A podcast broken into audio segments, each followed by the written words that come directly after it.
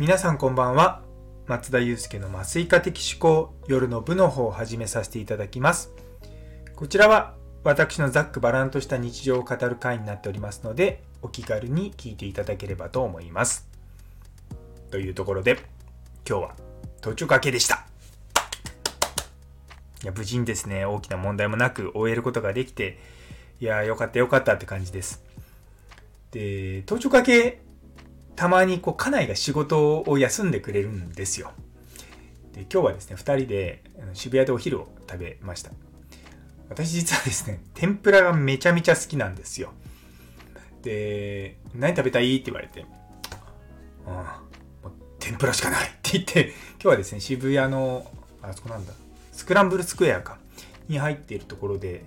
天丼を食べて、えー、帰ってきました。普段だったらね、あの、もうちょっと元気だったら、あの、二人でどっかプラプラと遊びに行ったりするんですけども、今日私結構あんま寝てないので、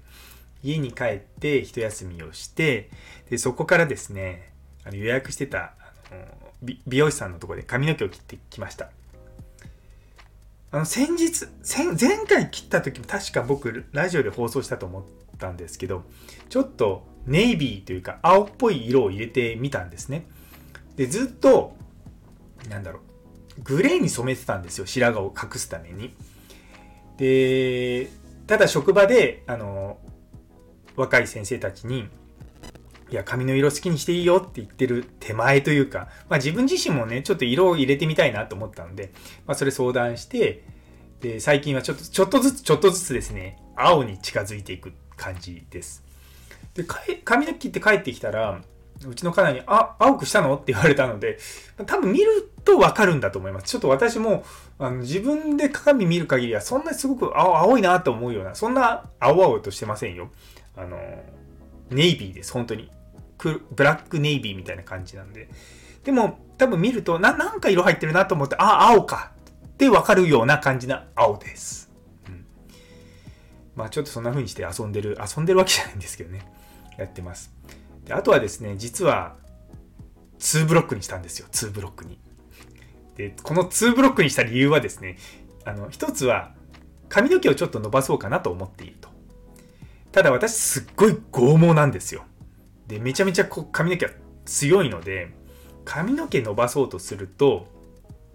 あのー、もう収集つかなくなるんですね。なので、やっぱり耳元とかいうか、こう頭の近くはもうさっぱりして、で、上を伸ばしていこうと思っているんですね。それは私の方なんです。あと、実はうちの長男も同じように髪の毛を彼は、彼も伸ばしているんですが、彼がですね、なかなか2ブロックが、まあ、な、なんかこう、ちょっと控えめな2ブロックなんですよ。で、まあ見てて、もっさもっさしてて、うざいと。なんで彼に、いや、2ブロック楽だよっていうのを、まあ見せるために、ちょっと2ブロックにしてみました。あの、ここまでの段差をつけたのは自分の中人生初なので、うん、どうなのかなとか思いながらですね、あのやっております。で、今日そうそうそう、美容師さんと話してて、あの、話題になったのが、あの結構忙しい人って、美容師がに行ったら、そ、その時にもう次の予約をすると。いう話になったんですね。で私ずっともうここ数年そういう感じでやってんですね。言われてみるとそうで、結局切りに行ってじゃあ次いつしようかな、切ろうかなと思ってると気づくと髪の毛ボーボーになってるんですよ。なんで、あらかじめ予定を入れとくと、まあ、定期的に髪の毛を切りに行くことができるっていうのは、すごく僕、僕としてはいいんですよね。で、やっぱね、それをやるようになって実はカナダに行ってからなんですね。でカナダに行った時でにやっぱこう美容師さんに髪の毛切ってもらったじゃあ次の予約どうしますって言われもうさらっと言われるんですよ。そうするとああじゃあ次予約しようかなってなるんですよね。でそれを何回かやってるとあやっぱ次予約してるとすごくスムーズなんですよね。で例えばそれがあの予定が何かできたりとかしてこう紙に切りに行けないという電話とかな連絡するじゃないですか。そうすると、その場でやっぱ次の予約しようと思うんですよ。で、どうしてもそのいった髪の毛を切るとかってそんなに優先順位高くはないけれども定期的にやらなきゃいけないものなので、やっぱ僕はやっぱそういう風に定期的に行く感じなんですね。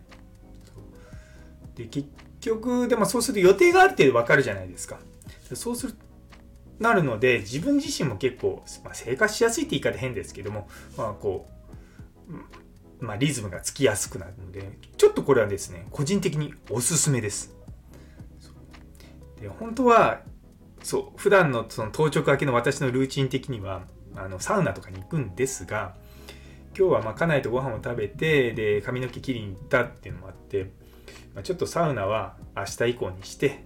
あの今日はもうこのまま家でご飯食べて寝ようかなというような感じです。というところで、えー、最後まで聞いてくださってありがとうございます。今日という一日が皆様にとって素敵な一日になりますように。それではまた明日。